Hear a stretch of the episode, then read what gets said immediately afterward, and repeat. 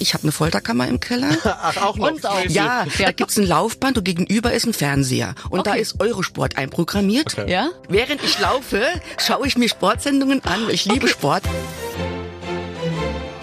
Aber bitte mit Schlager. Ein Podcast von Schlagerplanet Radio. Mit Annika Reichel und Julian David.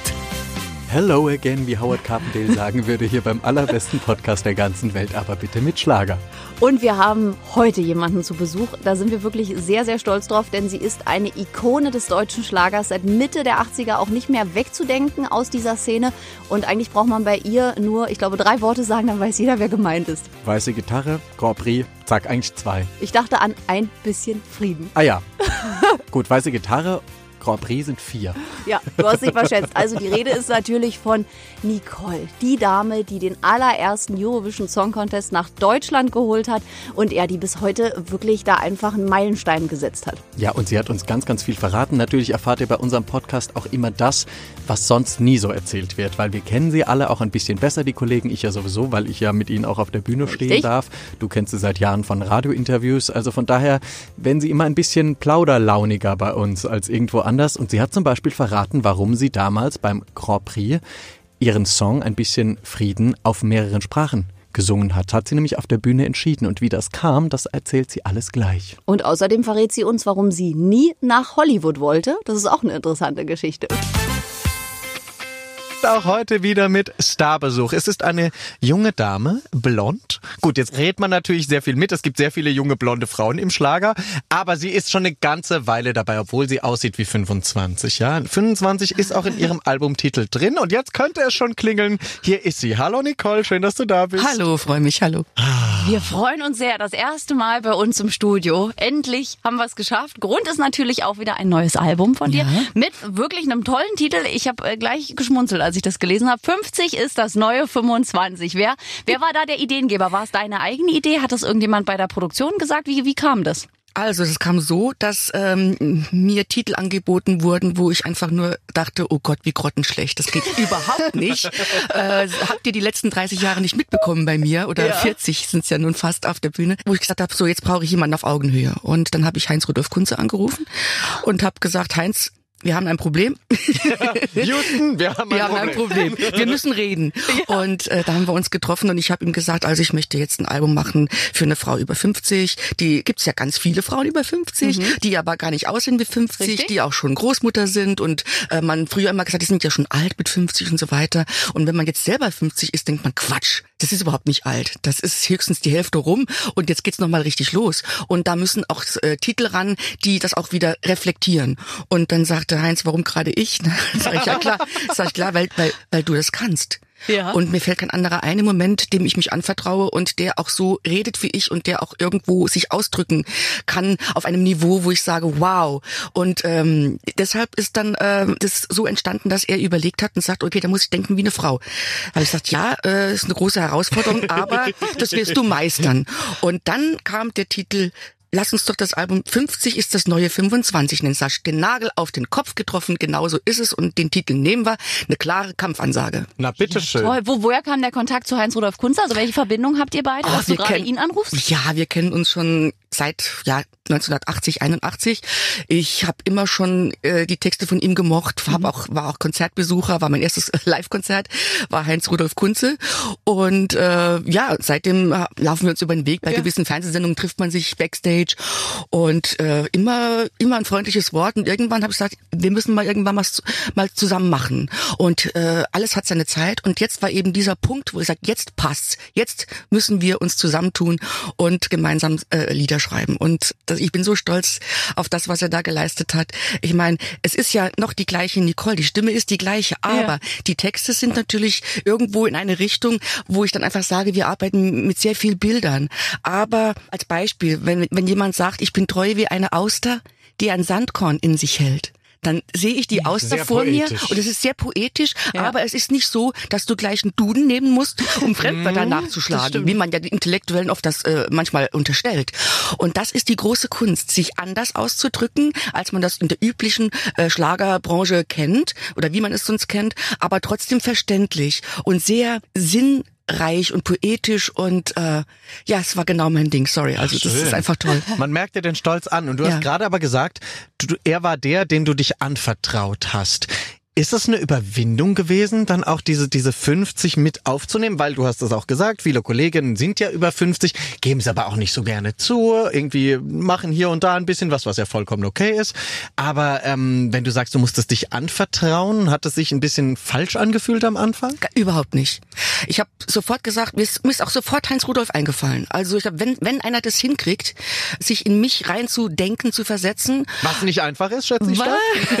bin ja bin ja sehr sehr anspruchsvoll eigentlich in den Sachen, die ich mache, immer schon gewesen. Also ähm, und auf zu neuen Ufern, äh, aber trotzdem äh, die Leute nicht ver vergrellen oder ver erschrecken mit dem, was ich jetzt mache.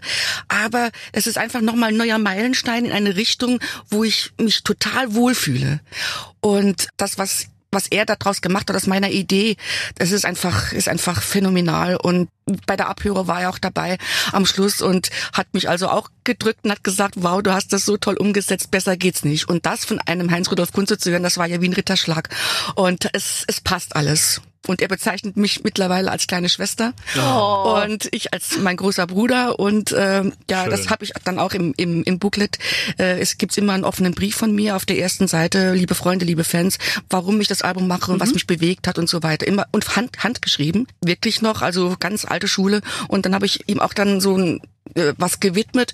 Das- Verrat es nicht. Die Menschen müssen es kaufen, um es zu sehen. Okay. So, ja. Spannung, Spannung, Spannung. Spannung. Also das Booklet lesen. Es gab eine längere schöpferische Pause bei dir, künstlerische Pause.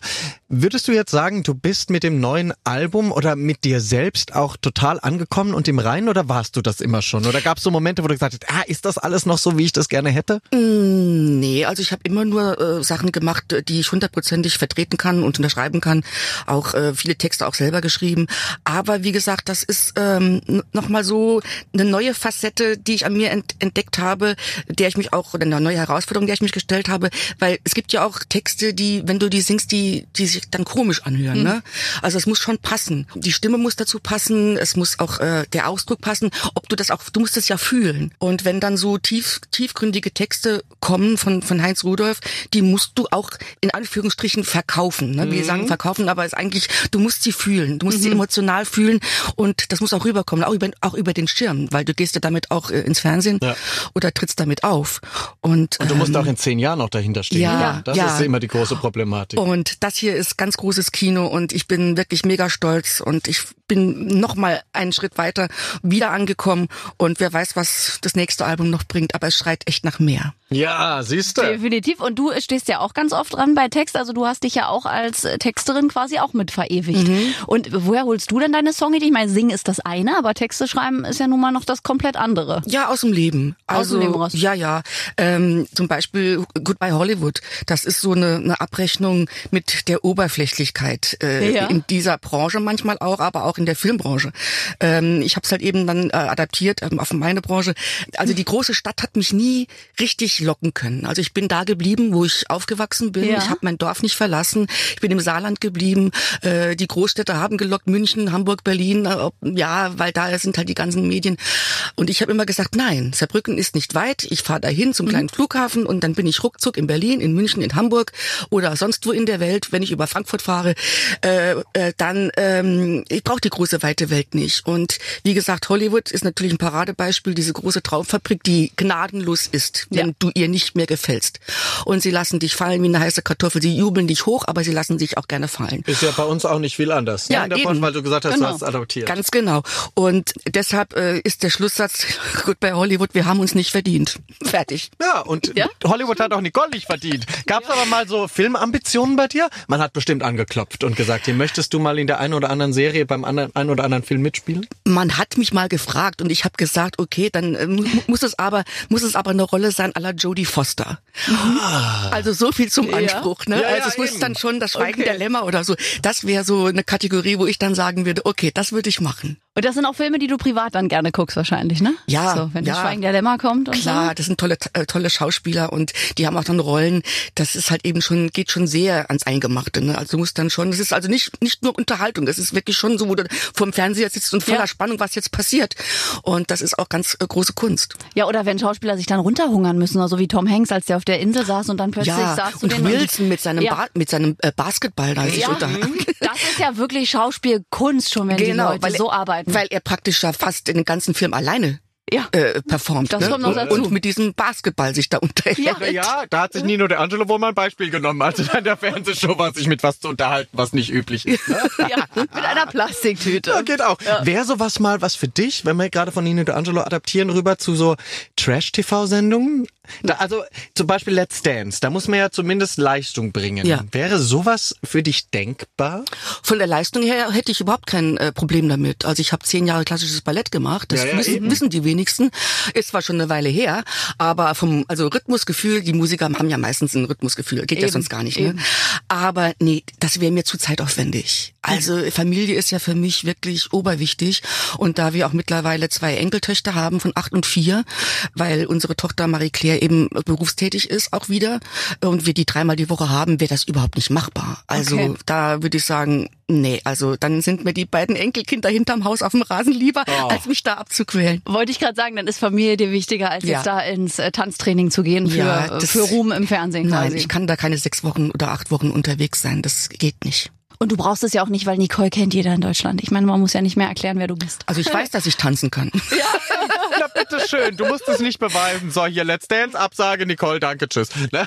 Und wir hatten ja schon mal ein Thema vor vielen Jahren, kann ich mich erinnern. Da wollen wir jetzt nochmal zurückkommen. Da haben wir über Kapstadt gesprochen. Die Liebe zu dieser Stadt, die dich ja wirklich äh, verbindet. Damals hattest du gesagt, du bist ja jedes Jahr dort. Ist das immer noch so? Ist das immer noch deine unangefochtene Nummer eins? Hast du da mittlerweile ein Sommerhaus?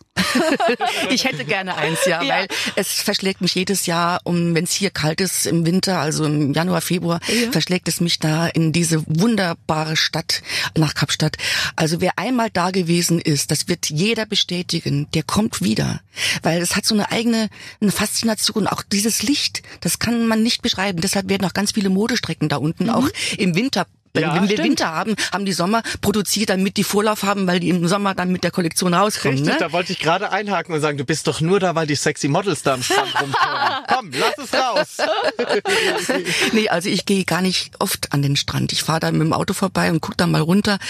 Aber ich bin kein typischer Strandlieger sozusagen. Ich meide die Sonne, wo ich nur kann. Bin also ein Schattensucher, überall Schattenparker, Schattensitzer. Weil, weil du sehr schnell rot wirst und Äh, ich habe einen Wahnsinnsrespekt vor Sonnenstrahlen. Okay. Also die sind ja auch dann, es gibt ja Menschen, die dann äh, sich meinen, nicht eincremen zu müssen und dann sich verbrennen lassen. Total verrückt. Und dann sieht man natürlich auch, auch an der wie Haut. eine ne? Lederhandtasche irgendwann sieht Genau. dann so aus. ja, leg mal ein feuchtes wie Ledertuch in die Sonne. Weißt du, was dann passiert? Ja. Trocknet aus, Und richtig. es zieht sich zusammen, es hat lauter Furchen. Und äh, man kann ja da auch gar nicht baden gehen, glaube ich, im Meer. Ne? Das ist ja A zu kalt und B. Haie. Ja, es ist unglaublich kalt. Und wenn bei mir das äh, Meerwasser nicht mindestens 25 Grad hat, gehe ich gar nicht erst rein. Aha, Wenn also der Hai heißt, kommt, auch nicht.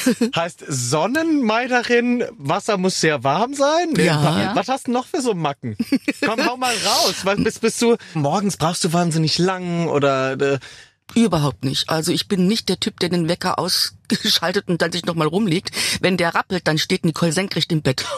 Weil alles andere ist Zeit, du musst ja eh aufstehen. Also alles ist andere ist korrekt. Zeitverschwendung. Aber es gibt viele Menschen, die das machen. Ist auch völlig in Ordnung. Aber wenn ich eine Macke habe, dann ist es äh, die, die Mr. Monk auch hat. Also ich bin so ordnungsliebend irgendwo, aber nicht so, dass ich jetzt mit dem mit dem Putzlapp jetzt überall jemanden nachwische. Aber äh, wenn ich Gäste einlade, dann muss der Tisch so gedeckt sein, dass alles gleich ist. Also die Gabel nicht da oben und das Messer da verschoben irgendwie. Das muss alles sehr schön äh, angerichtet sein. Ja. Auch die Gläser müssen gleich ich gehe nicht mit dem Metermaß jetzt dahin, aber, aber aber, so von der Optik muss hab das schon, auch. also die, die Abstände, mal Genau. zwei Finger da und dann stehen die aber auch richtig. Und Genau. es ist ein anderes Bild, wenn du reinkommst und es ist akkurat schön, die Kerzen auch gleich und ja, das ist halt so, wenn ich dann sage, das ist dann halt eine Macke, okay. Das habe ich auch. Bei mir auch mit Bildern und so. Die müssen auch, wenn ein Bild sich verrutscht, wieder in den Abstand zurück. Ja, Das ein schiefes Bild geht gar ja, nicht, ne? Gar nicht. So wie hast du all die Jahre überstanden in diesem Job? Ja? Weil der ist ja nicht so strukturiert. Offensichtlich bist du eine sehr strukturierte Person. Das kann man wohl sagen, ja. Wie hast du es überstanden, all die Jahre? Beziehungsweise du hast ja auch wirklich in einer Zeit angefangen, man nennt es immer so das goldene Zeitalter der Musik. Ich meine, Die ihr habt 80er, das, ja. richtig, ihr Ja. habt das alle erlebt. Roland Kaiser, Howard Carpendale, die schwärmen immer davon, aber sie sind nicht traurig, dass es heutzutage anders ist. Trauerst du der Zeit ein bisschen hinterher? Ich trauere der Hitparadenzeit ein bisschen hinterher, weil das einfach meine Sendung war. Das war mein Wohnzimmer, das Berliner Unionsstudio. Ich war ja da pff, mindestens fünf, sechs Mal im Jahr. Und du hast wie oft gewonnen? Das 17 Mal. 17 Mal. Na, bitteschön. Ja, aber du, du musst ja dann noch ein paar Mal da sein, Richtig. um zu gewinnen. Also die Ja. Auftritte waren, glaube ich, ich weiß nicht, äh, 98 oder so, keine Ahnung. Ähm, aber die meisten, glaube ich, hatte ich dort. Und wann immer ich in Berlin Tempelhof gelandet bin, das war ja um die Ecke, Neukölln da hinten, ne? Oberlandstraße. Und dann war ich da.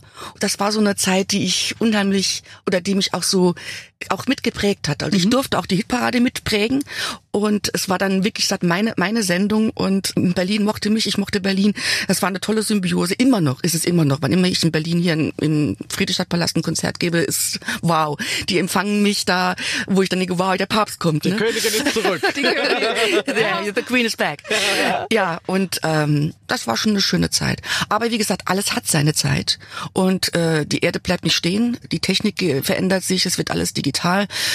Ich habe noch meinen Walkman zu Hause. Wirklich? Ja, ich habe noch einen Walkman. Drehst du noch Kassetten zurück mit dem Bleistift? Ja. Ja klar, es sind ja wahnsinnige Schätze darunter, ne? Ja. Und äh, da habe ich auch ein Adlerauge drauf und auch Schallplatten zu Hause noch. Das und ist jetzt wieder angesagt. Gibt ja wieder Schallplatten. Das ist wieder angesagt, ja. Also wenn ich dann äh, auch sage, das hat's ja früher schon auf Schallplatte gegeben, dann sagt meine Tochter, hä, das ist doch ganz neu. Sag ich, nee, das gab's vor 30 Jahren schon. Stimmt, das kommt alles wieder. Und jetzt ist es wieder soweit. Der Moment ist gekommen, wo ich das Studio räume und dich, lieber Julian, alleine lasse mit Nicole. Und ich hoffe, du hast dein Spiel wieder gut vorbereitet. Natürlich habe ich das. Bitte verlasse uns, ja. Das darfst du alles nicht hören, was wir hier reden. Jetzt geht's los. Die Schlagerschlagzeilen auch heute mit unserem Stargast Nicole. Nicole, ich habe ein bisschen in Absurdistan gesucht, in all diesen Heftchen, die es so gibt. Es, ich meine, jährlich werden quasi eine Milliarde Hefte produziert. Ja. Die müssen natürlich täglich irgendetwas schreiben. Du hast Ja. bestimmt auch schon sehr viel über dich gelesen. Oh ja. Wir machen es so, ich lese dir Schlagzeilen vor und du sagst mir danach, ob sie so existent ist, diese Schlagzeile, und auch gerne, was es dazu aus deiner Sicht zu sagen gibt. Ja? Pass auf, die erste Schlagzeile eines ganz beliebten Heftes lautet da, Sängerin Nicole, jetzt stellt sie uns ihre heimliche Liebe vor. Wer soll das sein? Ja, ja, pass auf, es geht noch weiter in diesem wunderschönen Blättchen. Sie schreiben nämlich, und wie sehr sie strahlt, wenn sie von dieser besonderen Beziehung erzählt. Das Pikante daran, Nicole beschreibt hier nicht die Gefühle zu ihrem Mann, Winfried. Gibt es diese Schlagzeile oder nicht? Hm, könnte ich mir vorstellen, dass es auf Kapstadt bezogen ist. Ja, du bist so schlau.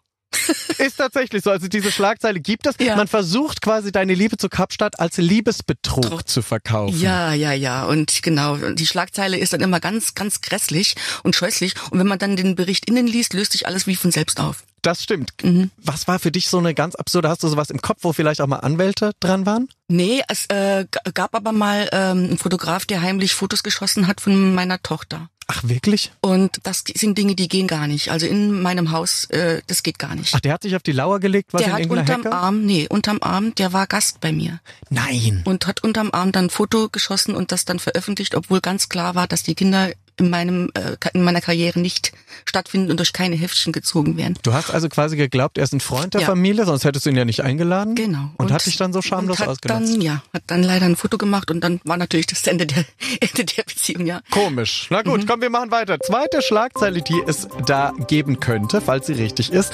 Sängerin Nicole. Im Wald findet sie ihre Inspiration.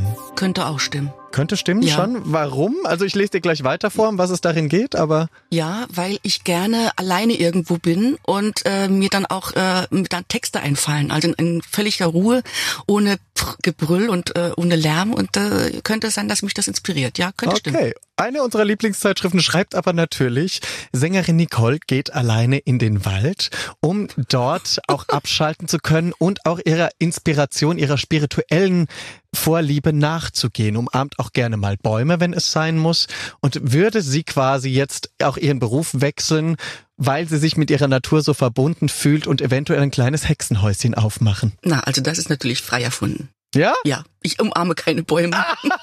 Darin hast du es erkannt. Verdammt! Ich hätte lieber sagen sollen, du wärst einfach draußen in der frischen Luft. Aber könnte man sich vorstellen, dass du, weil du magst ja Spiritualität sehr gerne, könntest du dir vorstellen, dass du anderen damit helfen kannst? Also, dass du auch Kraft merkst du, dass du Eingebungen hast dadurch? Also ich, ich weiß es nicht, weil ich habe im Flieger mal gesessen und neben mir saß eine, die hatte so panische Flugangst und die Freundin musste die wirklich mit mit Händen beruhigen, weil die zitterte am ganzen Körper und ich habe nur meine Hand ausgestreckt und habe äh, zu ihr gesagt, es passiert nichts. Ja, wieso? Ich habe Angst, ich habe Angst. Sag ich, nein, es passiert nichts. Schau, der Papst fliegt mit ich habe den getroffen und der hat mein Kreuz hier, das ich um den Hals habe, hat der gesegnet und ich habe eine solche Wärme gespürt. Ich gehe ohne dieses Kreuz nicht mehr aus dem Haus. Ich kann auch in kein, kein nirgendwo einsteigen ohne dieses Kreuz, weil ich weiß, es ist geheiligt irgendwie, ne? Äh, Schön. Und und der der Held der oben äh, ist ja der erste unter dem lieben Gott, ne? ja. der Papst. Und äh, wenn der mich segnet und alles was an mir ist, dann ich habe eine innere Ruhe dadurch gekriegt, unglaublich. Und dann habe ich ihr Fotos gezeigt, die habe ich auch immer bei mir und dann sagte sie, wann fliegen Sie denn wieder zurück? Nein, sie wollte dann nur noch mit dir fliegen. Das ist doch schön. Genau. Also äh, ich habe da, wie gesagt, ich, ich strahle eine relativ große Gelassenheit und Ruhe aus und irgendwie hat das dann funktioniert. Also die ist dann richtig, richtig runtergekommen. Toll. Mhm. Glaube versetzt Berge. Berge ja. So kann man es auch sagen. Die letzte Schlagzeile mit Nicole heute. Es gibt wieder mal eine sehr beliebte Zeitschrift, die schreibt, dreimal schon ist Schlagersängerin Nicole dem Tod noch gerade so von der Schippe gesprungen. Das stimmt. Das ist wohl wahr. Und ich kann mich auch an diesen Bericht, glaube ich, erinnern, weil da bin ich nämlich gefragt worden über Schutzengel. Und dann habe ich gesagt, ja, bei mir hat er schon dreimal zugeschlagen, Gott sei Dank im positiven Sinne. Und ähm, da ist auch wieder dieses Spirituelle, also diese, wo ich einfach vom Bauch her gesagt habe, damals als in Rammstein dieses Flugunglück war, diese Tricolor, es waren glaube ich italienische äh, Jets, die dann ähm, hier eine, eine, eine Show gemacht haben und die dann eben ineinander ge, gerast sind, geflogen sind und dann abgestürzt sind. Und mein Mann wollte unbedingt dahin. Das war glaube ich ein Sonntag. Genau, und, und das war ein verpasst, ganz heißer Tag, weil du zu lange getrödelt ich hast. Ich habe getrödelt, ja, ich habe getrödelt und habe ge irgendwann, ich hatte ein komisch, ich wollte da nicht hin. Es irgendwie hat, hat sich alles in mir gesträubt und dann sind wir halt eben in den Park gegangen und juhu juhu, äh, wir müssen da jetzt nicht hin. Mein Mann wollte unbedingt hin, weil der war so Fan davon. Und ähm, dann sind wir nach Hause gekommen. Das erste, was wir machen, immer ein Fernseher an und dann sehe ich diese Bilder und sehe diesen Mann, der umherschreit, Tanja. Dieses Wort Tanja hat sich bei mir so im Kopf eingebrannt, sag ich, siehst du, und da wolltest du jetzt hin. Da wolltest du heute Mittag hin. Und dann haben wir uns erstmal hingehockt und haben wir erstmal durchatmen müssen. Durchatmen müssen, ja. Und ja. das zweite Mal war, als ihr 2004 eine Reise nach Südostasien geplant habt und da war der Tsunami. Genau. Auch da ist es quasi geklappt und das dritte Mal bei einer Live-Show, wo ein Scheinwerfergestell umgefallen ist. Ja. Und nicht auf dich, sondern Gott sei Dank in die andere Richtung. Ja, leider Gottes ins Publikum. Also es gab da schon, es gab da schon Verletzte, aber es hätte auch natürlich genau über mir zusammenkrachen können. Und äh, ja, da muss man sagen, also der ist mitgefahren und es gab auch fast noch ein schlimm, noch ein schlimmerer äh, Auftritt von mir sozusagen, wo ich nichts dafür konnte. Wir haben uns auf dem Weg zur Fernsehsendung äh, nach Münster, das war damals eine Hecksendung, äh, auf Aquaplaning sind wir gekommen und haben uns dann auf der Autobahn gedreht und sind abgeschossen in den Graben rein, rechts dann hat der uns wieder zurückgedrückt auf die Fahrbahn und wir haben es nochmal gedreht und wir kamen zum Stehen in Fahrtrichtung auf dem Seitenstreifen. Das kenne ich, ist mir auch schon mal so passiert. Und dann rasten die ganzen Autos an uns vorbei. Wären wir auf der Mitte zum Stehen gekommen, hätte das bitterböse enden können. Und so war es einfach nur Prellungen und ich hatte dann abends eine Halskrause an. Hm, da gab es auch einen Bericht, habe ich auch schon gesehen. Ja, quasi Unfall kann sie nie mehr laufen. Ja, genau. nee, und das waren halt paar Prellungen und geistesgegenwärtig bin ich dann also von der Tür weggerückt und habe gesehen, was passiert. Also dann flog mir die Brille von der Nase und die hat dann irgendwo, ich dachte, ich, dachte, ich sehe jetzt nichts mehr, die lag auf der Hutablage hinten durch den Aufprall. Der Kofferraum war aufgeflogen, die Klamotten lagen auf der Autobahn, die Gitarre lag auf, dem, äh, lag auf der Straße. Aber uns ist wie durch ein Wunder halt nichts, nichts passiert. passiert. Da sieht man mal, bei dir gibt es relativ wenig Schlagzeilen, die nichts mit der Wahrheit zu tun haben. Also immer in übertragenen Sinne. Ne? Die Blättchen müssen natürlich eine große Headline machen, aber prinzipiell hast du Glück, stelle ich so fest, wenn mhm. ich bei dir recherchiere, dass man über dich nicht so viel Humbug schreibt. Ja, wobei ich da sofort, mir, mir fällt spontan irgend so ein blöder Bericht ein. Bitteschön. Da muss ich sagen, also mein Gott, ich weiß nicht, welche Zeitschrift es war, aber es trug sich zu, dass ich eines Abends bei Frank Elsner in einer Sendung, in der Talksendung war in Baden-Baden im E-Werk. Und er weiß natürlich, dass ich, wenn ich vor einer großen Tournee, vor einem Premiere, dann geht bei mir natürlich auch das Zipperlein. Ne? Und dann ist irgendwo vor Jahren schon ist entstanden mit meiner Chorsängerin, dass sie gesagt hat, Mensch, komm, lass uns einen Schluck Sekt trinken, das, das beruhigt dich. Ne? Und das hat funktioniert. Und seitdem trinken wir immer unseren Angstsekt. Sekt, so ja. haben wir dann dieses Glas Sekt, ich betone Glas Sekt, keine Flasche. Okay, ich kann mir Glas. ungefähr denken, was passiert ist. Jetzt pass auf. Und ich erzähle, und er, er sagt in der Sendung zu mir, na, Nicole, hast du deinen An Angstsekt schon getrunken? Weil es ist ja in der Fernsehsendung, ist ja Aufregung und so. Habe ich gesagt, nein, noch nicht, aber ich werde das dann nach der Sendung, werde ich das dann nachholen. So. Und dann lese ich eine Woche später in einer Zeitung, Schlagzeile, nein, Nicole, sie trinkt um ihre Angst zu besiegen.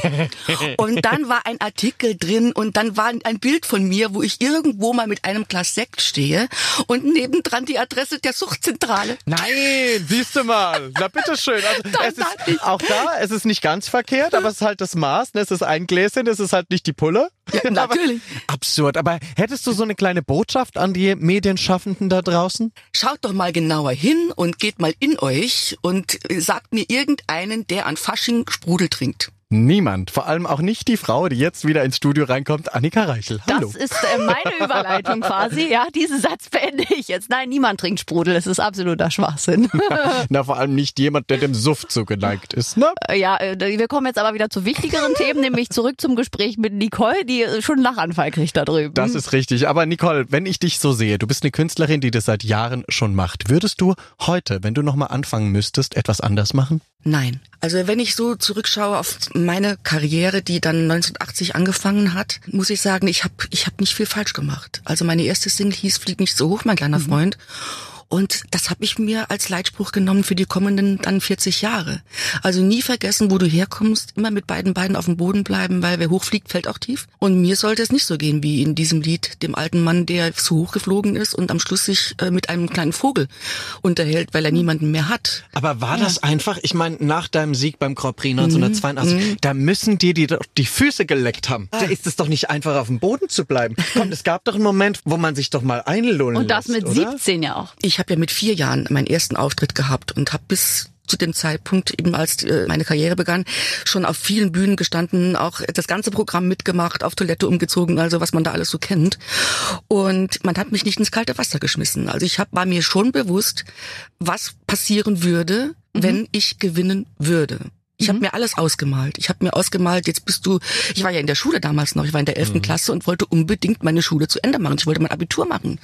Und das ist mir dann in der 11. Klasse passiert. Ich war dann sechs Wochen überhaupt nicht in der Schule, habe dann Hausaufgaben im Flieger gemacht auf dem Weg nach Amsterdam in der Cessna oder habe in Berlin nach der Hitparade, das gab's noch, dieses Speckpapier, diese Telex-Dinger da, da habe ich die Aufgaben drauf gekriegt und da habe ich meine Aufgaben während der Probe gemacht im Backstage-Bereich. Ne? So war das. Und ähm, aber ich habe genau gewusst, wenn wenn ich gewinne, dann wird sich hier einiges ändern. Und da spitz pass auf und lass dich bloß nicht äh, hier von irgendwelchen Leuten verbiegen und lass dir nicht nix einreden Ja. und Blenden. meine Freunde bleiben meine Freunde und ich gehe da nicht und sage, ich kenne dich nicht mehr, gar nicht. Das habe ich mir so so vorgestellt, dass das mir nie im Leben passiert. Und auf dem Weg zur Bühne, ich war ja die letzte, die auf, an dem Abend aufgetreten ist, an dem 24.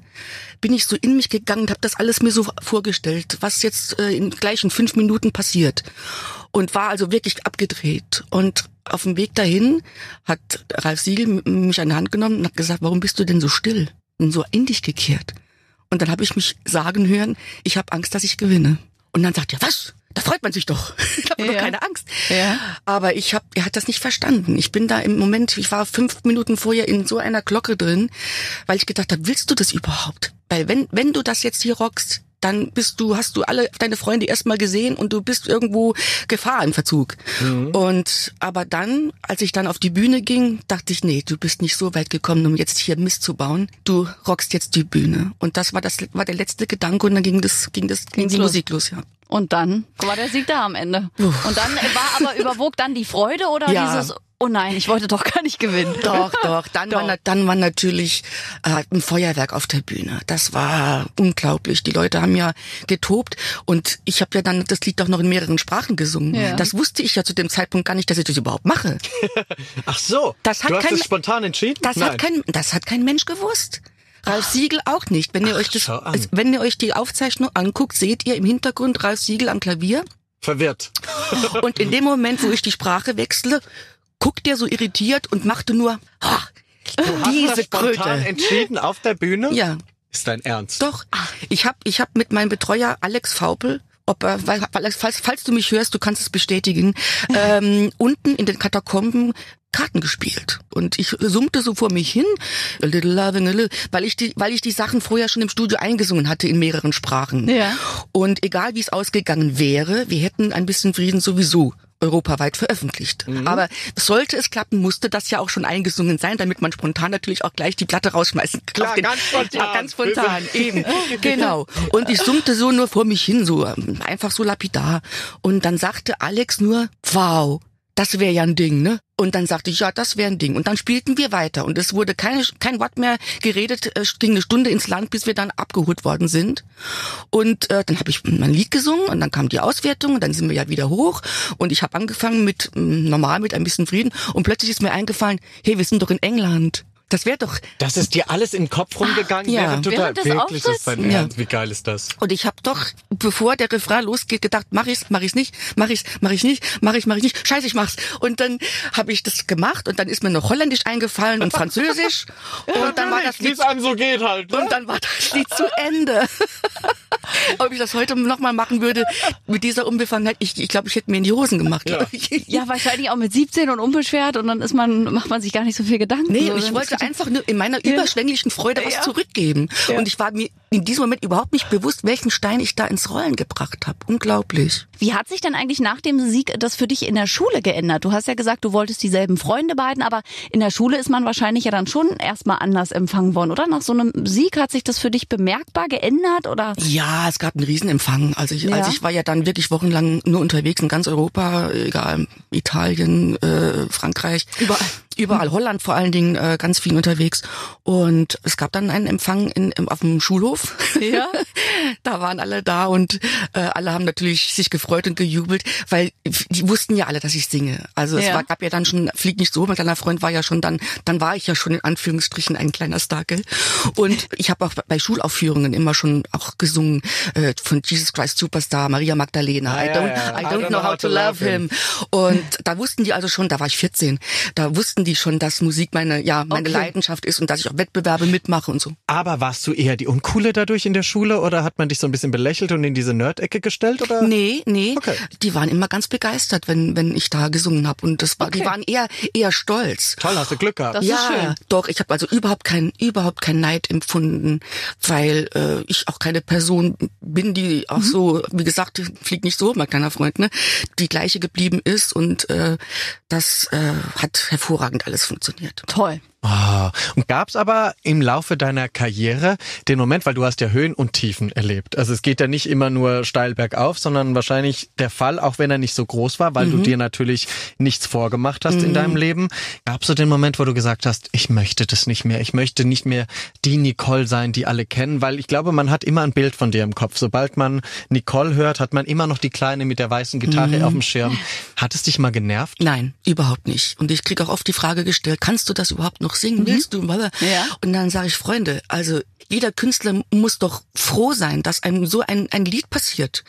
Es ist kein Fluch, es ist ein Segen. Und vor allen Dingen mit dieser Botschaft. Es ist ja nicht irgendein ein Pille-Palle-Lied, sondern es ist ja der Wunsch nach, nach ewigem Frieden ist ja, der bleibt in den Herzen der Menschen immer. Immer noch, ja. Ja, ist ungebrochen. Und ist so aktuell wie eh und je. aktuell wie eh und je. Guck doch mal, was in der Welt los Ja. ist. Und äh, wann immer ich dieses Lied auf der Bühne anstimme, passiert was mit den Leuten. Es ist egal, wie alt sie sind, ob da ein Rocker steht mit einer älteren Dame, ist wurscht. Ob ein Kind dazwischen ist. Sie kennen alle dieses Lied Ja. und dann früher gingen die Feuerzeuge an, jetzt sind es die Handylights. Aber der Effekt ist der gleiche. Alle wollen doch wirklich keinen Krieg, oder? Welcher Mensch wünscht sich Krieg? Richtig. Ich kenne keinen. Nein. Ich kenne nur Menschen, die einfach sagen, hört endlich auf, vertragt euch auf der Welt. Es muss doch irgendwann mal möglich sein, dass wir in Frieden zusammenleben. Und dieses Lied ist mit mir verbunden. Es ist untrennbar. Und wie viele Kollegen gibt's, die nicht anhand eines einzigen Liedes identifiziert werden können? Dieter Thomas Heck hat gesagt, mein liebes Fräulein, dieses Lied wird eine ewig klingende Visitenkarte bleiben. Und er hatte recht. Wie blickst du heute im Jahr 2019 auf den Eurovision Song Contest? Ich meine, du wirst ja oft auch gefragt dann zu Kandidaten, die wir schicken in Deutschland. Was hast du heute für einen Blick über diesen? Es hat sich ja schon einiges geändert.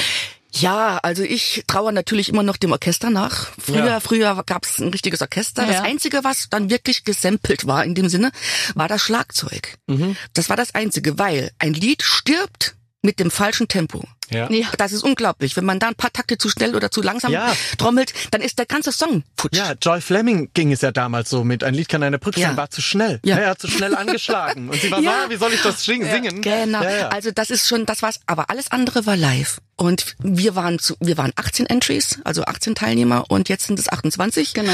Und ja, es ist natürlich alles sehr, sehr digitalisiert worden. Und wenn dann so äh, computeranimierte Menschen im Hintergrund dann so, äh, dann denke ich, Freunde, es ist eigentlich ein Liederwettbewerb. Ja. Ne? Äh, Geht mal zurück zu den Wurzeln. Also ich habe immer gesagt, ich würde ja, und das war lange bevor hier The Voice äh, kam, ich sag, lass die Leute alle im Dunkeln auftreten. Du siehst nicht, wie sie Ja. aussehen. Ja. Du siehst nicht, wie groß, wie dick, wie dünn. Du weißt nicht, woher sie kommen. Erst ganz am Schluss. Und dann gewinnt das richtige Lied. Genau. Und ja. dann kommt Ja. die Sendung hier, The Voice, wo die sie alle erst umdrehen, wenn sie, wenn sie, also diese Idee hatte ich schon vor 15 Jahren, ne? Oder vor 20 sogar schon.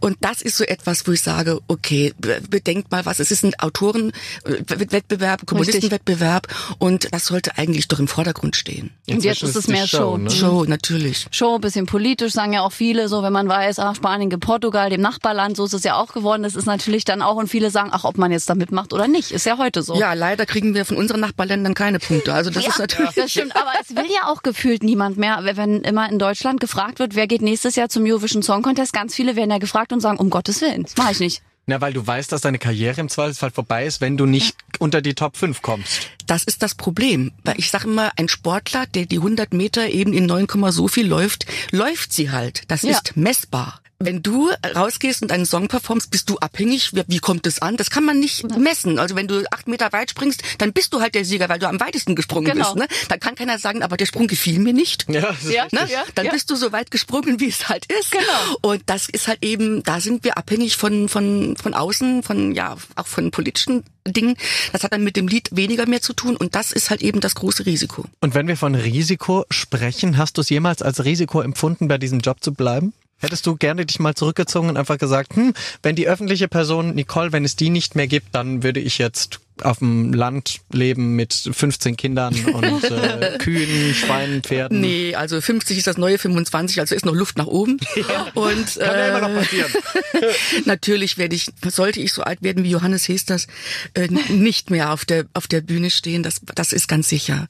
Es wird irgendwann der Zeitpunkt kommen, wo ich den äh, ominösen Hut dann wirklich ziehe. Also ich habe ja meinen Fans immer gesagt, wenn ihr irgendwann mal bei einem Konzert dabei seid, wo ihr einen Hut auf der Bühne seht, dann wird dies definitiv mein letzter Auftritt sein. Und dann haben die alle gesagt, nee, da haben wir ja Angst, wenn wir mal einen Hut sehen. Dann sage ich, nein, das ist gar nicht schlimm. Also ich bin nur halt eben nicht die, der Typ, der sagt, also jetzt kommt eine Abschiedstournee, um dann nach zwei Jahren sagen, ich kann doch nicht ohne Ich Publikum und ich komme wieder. Ich komm ne? Nee, das wäre so ein bisschen wie Verrat am Publikum. Das muss ich mir sehr gut überlegen, bevor ich so eine Entscheidung treffe. Und ich ziehe ja immer meinen ominösen Hut, wenn ich mich verabschiede, also ein Luft, Ja, ein Luft äh, ja. wie, wie D'Artagnan sozusagen, eine Verbeugung und diesen äh, existiert ja nicht wirklich, aber irgendwann existiert er wirklich und dann wird er auf der Bühne sein und dann werde ich diesen echten Hut nehmen und das wird für immer meine Verabschiedung sein, aber ich denke, ein paar Jährchen sind noch drin. Und das entscheidest du dann aber spontan. Also du hast jetzt nicht im Kopf, dass du denkst, also Nein. auf jeden Fall nach 70 nicht mehr, sowas hast du nicht im Kopf, sondern du gehst dann ein bisschen das nach. Ist, das wird immer, gefühlt. ja, immer, mein Bauch sagt mir immer, was ich tun soll, mein Herz. Wenn es soweit ist, werde ich das ganz genau spüren. Und ich bin ja so ein bisschen spirituell ne, angehaucht. Und das werde ich wissen. Und äh, dann werde ich sagen, so, Freunde, das war's. Das ist wie beim Grand Prix-Auftritt mit ein bisschen Frieden. Genau. Einfach aus dem Bauchgefühl raus mal die Sprache ändern. Heißt aber, dann hast du immer einen Hut auch dabei auf Tour. Man weiß ja nie, wann es soweit ist. Vielleicht hast du die Eingebung, so zack, bumm. Und warum ein Hut? Ja, weil wenn man, ja, man nimmt seinen Hut, ne? Man sagt ja, Ja. man nimmt seinen Hut und geht. Und deshalb, weil ich ja immer auch bis vor, vor kurzem mit D'Artagnan auch unterschrieben habe, meine Alben, oh, einer für alle, alle für einen. Lustig, wirklich? Ja. es gab immer so diese diese Schwerter, äh, diese Ja. überkreuzten Schwerter als äh, ähm, Emblem hinten drauf und dann hat immer gestanden einer für alle, alle für einen. Und das hat- ich war dann D'Artagnan. Ne? Verrückt. Und das ist jetzt weg, weil du quasi weitergezogen bist. Nee, weil weil einer der Musketiere abgesprungen ist und das einfach nicht mehr dann Okay. ge- gepasst hat. Ne? Das verstehe ich. Okay. Einen Hut könnte man ja auch nehmen zum Kleingeld sammeln, gell? Nochmal im Publikum hier so. einmal nochmal hier so- Alles, alles schon passiert. Also mein, als ich aufgetreten bin mit äh, acht oder neun in einem Ausflugslokal, dann ging der Schlagzeuger mit dem Hut rund. Siehst du, der Hut zieht sich durch bei Nicole. Ja. Ja. Wenn du so im Lauf deiner Karriere einmal die Männer durchgehst, die du kennengelernt hast, auch an Kollegen, gäbe es da jemanden, mit dem du gerne mal ein Date gehabt hast? Zum Beispiel Iron Shear gibt es, die hätte gerne mal ein Date gehabt mit? Chris Roberts. Ach, den ja. fand ich toll. So, Jürgen Drews hat mal äh, hier Rolling Stones Frontmann Mick Jagger kennengelernt, der gerne mal Frauentausch gemacht hätte. Gab es bei dir auch so Situationen, also dass du Kollegen gerne mal gedatet hast oder ein Kollege dich und irgendwie kam es trotzdem nicht zustande oder kam es zustande? Oder einen Kollegen attraktiv fandest, können wir ja auch so einfach mal. Also ich kann mich erinnern an die Funkausstellung in Berlin. Das ist aber bestimmt schon, huhu, 35 Jahre kann das hier sein. Ungefähr 30. Da habe ich Patrick Swayze kennengelernt. Und da war ja damals dieses Fackeln im Sturm. Ja. Fernsehen. Der Ori Main hieß er in dem Film. Und den fand ich als Schauspieler schon so klasse und dann Nachricht von Sam natürlich, das kam dann äh, später natürlich. Aber das war so die, die Hochzeit von Fackeln im Sturm. Und dann plötzlich stand der vor mir und ja, ich habe einfach nur um Autogramm gefragt. Den fandest du scharf. Komm. Ich fand den total klasse und hat er mir auch gegeben. Ich habe mir ein Foto gemacht und dann hat er auf einen Zettel draufgeschrieben, äh, hey Nicole, love to you, all the best, good luck, uh, yours, Patrick Swayze. Und diesen Lappen, diesen Zettel, diesen, dieses Zettelchen habe ich dann zu Hause in meiner Hall of Fame immer. Ja, es gibt bei mir im, im, im Keller, aber man darf sich den Keller nicht als Keller vorstellen. Also es ist schon alles gestrichen und äh, wirklich, äh, man könnte auch darin wohnen. Darin okay. Da gibt's so diese heiligen Hallen, sage ich immer. Da sind die ganzen Erinnerungen an der Wand, also alle Bilder mit mit Kollegen, die mir irgendwann mal über den Weg gelaufen, wo man wo man irgendwo einfach mal ein Bild gemacht hat oder ein Fotograf hat das zugeschickt oder egal oder die ganzen Poster chronologisch äh, angeordnet. Die ne? Schallplatten Dann- wahrscheinlich Deine. Preise? ja, genau. wahrscheinlich auch, Die ne? goldenen hängen da und was weiß ich. Und die Stimmgabeln stehen in einer Vitrine und die Hitparaden-Dinger, die Golden Europa und was weiß ich. Und da hängt dieses Bild von Patrick Swayze und mir und da unter dieser Glasscheibe habe ich den Zettel da Zettel. reingeschoben und da steht das eben halt Hand von Hand geschrieben, also toll. Aber hast du den Zettel mal rumgedreht? Vielleicht stand eine Telefonnummer drauf. Und du Und hast es nee, habe ich noch nicht. Schade. Ah, Nicole, vielleicht hast du das Date deines Lebens verpasst. Verpasst, ja. Patrick Swayze, ja, den fanden ja wirklich viele, Ja. viele Freunde. Und äh, wir haben ja über das neue Album gesprochen. 50 ist das neue 25. Nun siehst du ja wirklich auch viel, viel jünger aus. Was machst du dafür, außer nicht in die Sonne zu gehen? Also das ist ja schon mal eins, ist ja auch sehr wichtig, weil Sonne ist ja nun mal Fakt, altert. Trinkst wahrscheinlich sehr viel, ne? Das ist ja auch noch immer so ein Rezept, mit dass man viel Wasser trinken soll. Nee, also ich das bin nicht. gar nicht. Also ich, ich ich muss mich zwingen. Ich muss mich Ja, ich zwingen, mich Wasser nämlich zu auch. trinken, weil Mhm. ich, ich trinke definitiv zu wenig Wasser. Man soll ja zwei Liter am Tag oder so. Ja. Das schaffe ich nicht. Ich auch nicht. Nee, also ich trinke dann äh, morgens Kaffee, mittags nach dem Essen Kaffee, zwei, drei Tassen, aber nicht nach vier, weil sonst kann ich nicht mehr schlafen. Okay. ähm, ich trinke auch gerne mal ein Glas Wein, Weißwein, Ist ja auch Wasser drin. Ja, genau. Ja, bisschen, und, ja. Aber ich bin Paralleltrinker. Also ich trinke keine Weinschorle, sondern ich trinke Wasser Wein extra und dann dazu danach einen Schluck Wasser, immer abwechselnd. Ja, dann kommt es ja gut. eh zusammen, ne? Aber die Traube hat sich was dabei gedacht, dass sie so schmeckt, oder? Ja, vor allem, das wäre ja dann Punchen und ein bisschen Genau. Frevel. Schmeckt meist Nee, auch nicht. aber ich, äh, wie gesagt, ich meide die Sonne und ich esse sehr gerne asiatisch. Das heißt mit viel Soja Mhm. und Soja ist ja bekannt dafür, dass es äh, sehr gut für die Haut ist Ja. und ich esse keine Schokolade, kein, keine Süßigkeiten.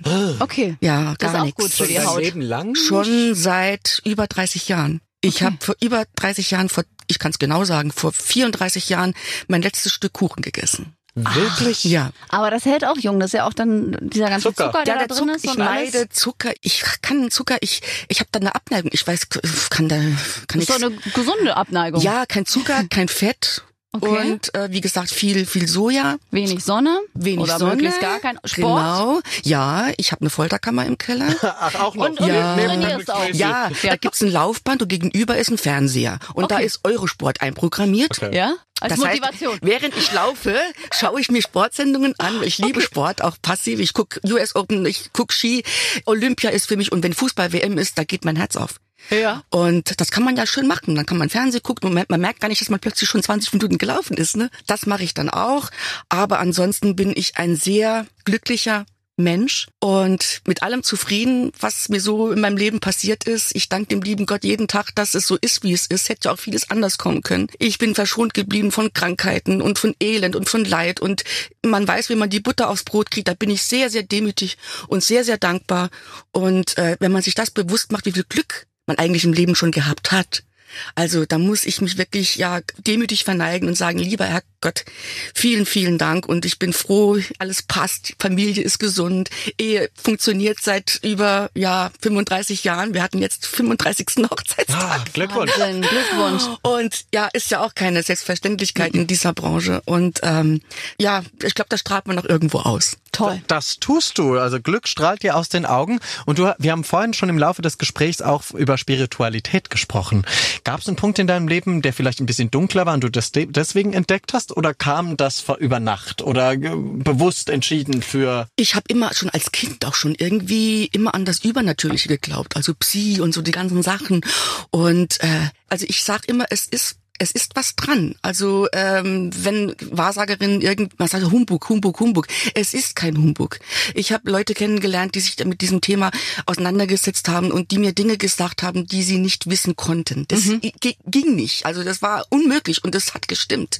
Und es ist auch eingetreten, was mir prognostiziert wurde. Und dann kann mir kein Mensch erzählen, äh, da ist äh, was gedreht worden. Es sind Dinge gewesen, die konnte kein Mensch wissen. Man muss nur die richtige finden, glaube ich, weil wie bei allem gibt es natürlich auch jede Menge Trittbettfahrer. Scharlatane. Die, genau, Ja. Scharlatane. Aber ich glaube, wenn man richtig, ich glaube ja da auch dran, wenn man wirklich richtig gute hat, aber es ist halt schwer zu finden, weil so viele sagen. Das ist schwer zu finden und äh, ich hüte mich auch den Namen zu verraten, weil ich sich wahrscheinlich ja nicht mehr retten kann. Aber ich, ich glaube wirklich, ich glaube wirklich daran.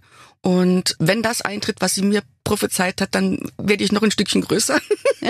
Ja, gut. Wir wollen, nein, du verrätst uns Nein, hinter den Kulissen. Nein, darf man das nicht. soll man sich behalten. Aber wir müssen uns jetzt leider verabschieden. Nein. Das ist die traurige. Aber äh, Nico, du musst ganz bald wiederkommen, dann müssen wir unser Gespräch fortsetzen, weil wir können wahrscheinlich noch äh, drei Stunden reden.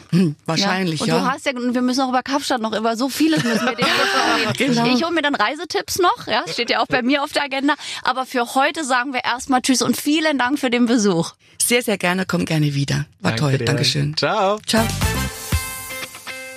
Das war's schon wieder. Ein launiges Gespräch mit Nicole, der Grand Prix-Legende Deutschlands, möchte ich fast sagen, weil ist sie ja. Ich meine, sie war die allererste, die uns stolz gemacht hat. Und das kann ja auch keiner mehr nehmen. Und ich finde, Nicole war wirklich diesmal wahnsinnig gut gelaunt. Also es gibt ja auch Kollegen, die immer sagen, oh, Nicole kommt zum Interview, das kann schnell auch mal in eine andere Richtung gehen. Aber sie hat ja wirklich die ganze Zeit gelacht im Interview. Ich bin sehr stolz auf uns. Siehst du mal, ich kenne sie gar nicht anders. Ich kann aber noch eine kleine Anekdote erzählen. Ich habe Nicole damals bei einer Fernsehshow treffen dürfen und wir sind zusammen abgeholt worden und ich habe sie nicht erkannt.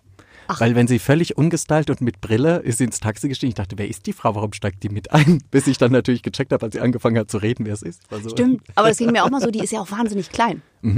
Ja, das würde man immer gar nicht denken. Und wenn die dann noch so eine Mütze aufhat und Ja, dann da so steht, dann hat gesagt, du läufst vorbei. Richtig. Und dann noch die Lesebrille, ja wirklich. Also Hervorragend. da haben wir sehr viel erfahren. Die Frage ist, wen wollt ihr denn mal demnächst hier im Studio haben? Ja, also wir haben ja auch einiges. Mein äh, Wunschkandidat ist Roland Kaiser. Na bitteschön, den kriegen wir her. Ja. Da rufe ich gleich mal an. Und äh, was ist dein Wunschkandidat? Ich hätte gerne Howard Carpendale, aber ich weiß ja schon, dass uns etwas erwarten wird. Also von daher, ne? Sind froher Dinge. Und naja gut, die Königsdisziplin wäre Helene Fischer. Wir arbeiten dran. Also schreibt gerne mal eure Fragen. Was wollt ihr von euren Lieblingsstars wissen? Und wir versuchen die dann hier zu beantworten. Richtig, es gibt nämlich eine tolle App, ladet die gerne runter und da gibt's ein Feld Mail, da drauf drücken, dann gerne alle Fragen loswerden, auch an Annika Reichel. Sie hat immer noch nicht verraten, welche BH-Größe. Ich werde es noch rausfinden, ja, seit drei Folgen hier versuche ich rauszufinden, welche BH-Größe du trägst, beziehungsweise ist ja die Frage der Hörerschaft, ja, nicht von mir. Ja, das ist eine wesentlich wichtige Frage. Ja. Und äh, ja, stellt bitte seriöse Fragen und wir sind dann Die. bald wieder da in genau einer Woche und freuen uns dann auf einen spannenden neuen Studiogast. Mit dem allerbesten Podcast der ganzen Welt, aber bitte mit Schlager. Aber bitte mit Schlager. Ein Podcast von Schlagerplanet Radio. Die Radiowelt für Schlagerfans. Mit Schlagerradios für jeden Geschmack. In der App und im Web. Schlagerplanetradio.com.